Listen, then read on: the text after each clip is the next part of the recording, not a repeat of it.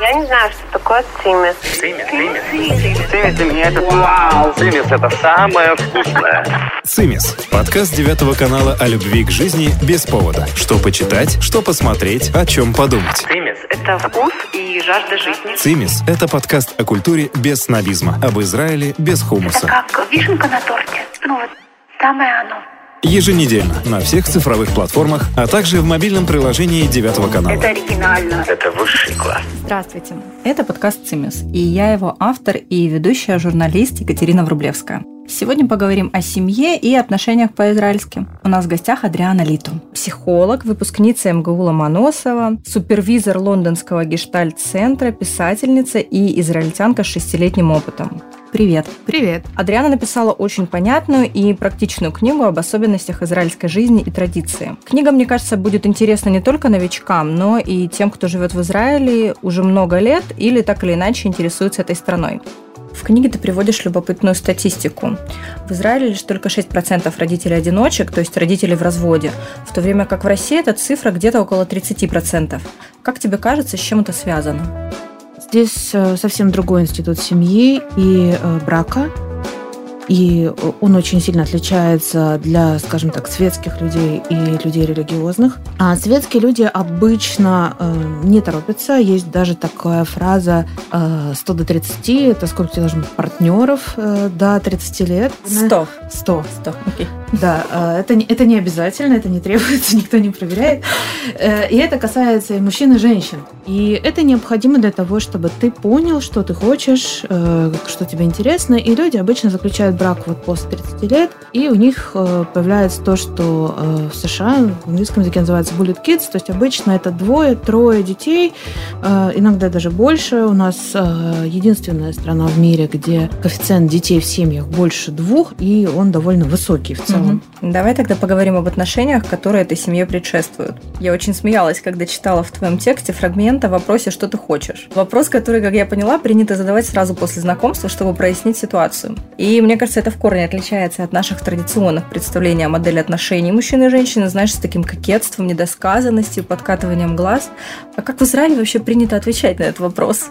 Э, Ну, здесь вообще очень отличаются анкеты, Э, потому что, э, скажем так, мужчина, он как будто бы сразу приглашает тебя в определенные отношения, и ты когда видишь его анкету, ну, если это не Твиттер, какой-то более серьезный А сайт анкета ты имеешь в виду в социальных сетях? Нет, анкета на сайте знакомств. Там обычно два варианта анкет мужских. Первый вариант анкеты это мужчина с такими, э, с- ну, можно шутку сказать, стиральной доской такой, да, которая, ну, тогда обнаженные эти шесть кубиков, э, в солнечных очках на пляже, и обычно какой-нибудь там внизу, ну, там, смайлик или что-то еще. Это мужчина, который, скорее всего, приглашает тебя в одноразовые какие-то, ну, то, что называется в английском one night stand, да, в израильском варианте называется тут, это одноразовый секс. Если он, скажем так, хочет познакомиться с кем-то для серьезных отношений, там обычно уже развернутая анкета, человек пишет, где он работает, с кем он живет. Разведенные люди пишут, что они разведены и сколько у них детей. И как бы он сразу тебе описывает, что он за человек. То есть, если девушка в Тиндере планирует заводить отношения, чтобы выйти замуж, на кубики не смотреть? Ну, скажем так, это не значит, что у мужчин не будет кубиков, он просто, ну, скорее всего, это будет одна из фотографий, где будет показано, что он там с гитарой, с собакой, с племянниками. То большой долей вероятности, если у него в анкете написано, что он разведен с детьми, то это не его дети, а это дети его сестры там, или брата, и он просто с ними тусит. Да, это вот очень многих удивляет. Еще с собаками очень принято. Если мы говорим не о свидании, а о формальном смолток, какие темы в Израиле приняты, чтобы поболтать, а какие лучше не затрагивать? А В Израиле смолток очень личный. Э, Здесь могут спрашивать про детей, про мужей, не замужем ли ты, собираешься ли ты рожать второго. В общем, все такие вещи. А, Очень многие люди пугаются, им кажется, что это хамство. Э, Я могу сказать, что в моем личном опыте, значит, меня постоянно спрашивали о том, а вы купили квартиру или снимаете? Или, значит, а когда собираетесь рожать второго? При том, что человека я вижу второй раз в жизни максимум. И, знаешь, в связи с этим я подумала, а в Израиле есть чувство такта? Оно есть или оно просто другое, либо его нет? Вообще, это, конечно, очень сложный вопрос. Что считать? Риторически или мы можем А, Ну, ответить? просто у нас в Израиле здесь э, культура другая, у нее другие точки отсчета. Например, опять же, если вернуться сайту знакомств, то мужчина на сайте никогда не оскорбит женщину, если он хоть сколько-нибудь вменяемый и местный. Там просто да, можешь, можешь мужчине сказать, что типа, да ты урод, и он ничего тебе ответ не скажет. И вот точно так же чувство такта, оно в каких-то Мгм. местах есть, просто у нас его в этом месте может не быть, и мы его не замечаем. То есть э, чувство такта израильтян несколько отличается от нашей формальной вежливости, да, можно так сказать. Здесь очень принято э, проявляться. Детей учат этому с очень маленького возраста. Они делают презентации, они говорят Мгм. о себе, они говорят о том, какие они классные. Мгм. И естественно, что это очень влияет на то, как культура выстроена. То есть они считают, что если тебе ненормально, ты скажешь. Мгм. То есть это как раз-таки в корне отличается от российского «не высовывайся». Нас как раз учат быть скромней, да? Я, я как там у нас? Я 33 буква в алфавите. или- Последнее. Да, последняя буква в алфавите.